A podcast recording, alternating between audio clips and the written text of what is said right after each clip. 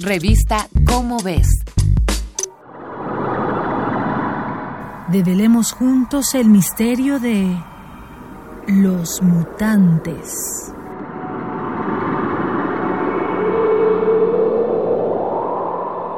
La primera secuencia del genoma del SARS-CoV-2, virus que causa la COVID-19, se obtuvo pocos días después del inicio de la pandemia y fue la base para diseñar las vacunas que hoy se están aplicando.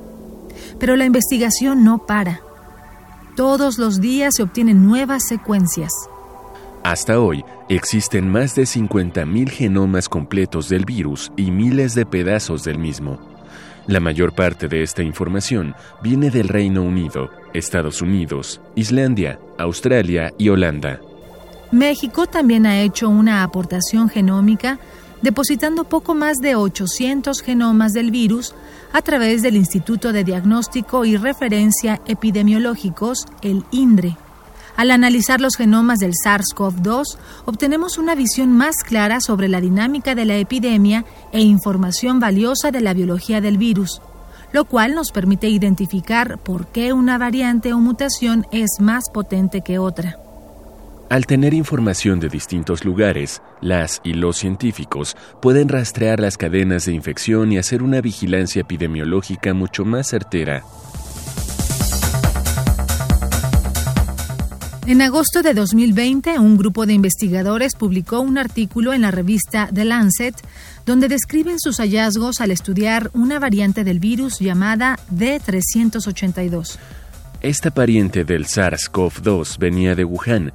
Le hacía falta un pedacito de ácido ribonucleico, también uno de los genes del virus original y otra piececita de información estaba descompuesta. Como puedes escuchar, esto de los virus es casi como analizar una red de circuitos o algún aparato de la vida cotidiana. La variante del virus D382 llegó a Singapur en enero de 2020. Se sabe que producía una leve enfermedad. Usualmente los pacientes no requerían oxígeno suplementario y presentaban reacciones inflamatorias moderadas. Este mutante ha surgido en otras regiones del mundo causando los mismos efectos. Quienes conocen la epidemiología del SARS-CoV-2 agrupan las mutaciones que van surgiendo en linajes, es decir, cada una de las ramas de parentesco que se desprenden del virus. Si el SARS-CoV-2 fuera un árbol genealógico, los linajes serían los grupos de parientes, abuelos, padres, hijos, sobrinos y nietos. En la medida en que dos individuos comparten un mayor número de mutaciones, más emparentados estarán. ¿Recuerdas que hace unos meses se corrió el rumor de una nueva cepa superpotente que se había encontrado en Reino Unido?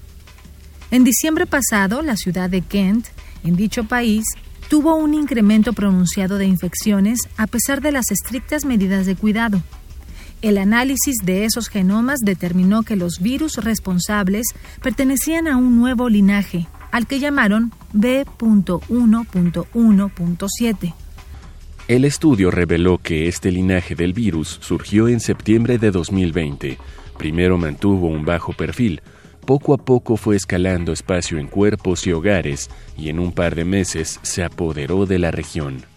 Actualmente tiene 23 mutaciones y presencia en más de 50 países y seguramente se convertirá en la variante dominante del planeta.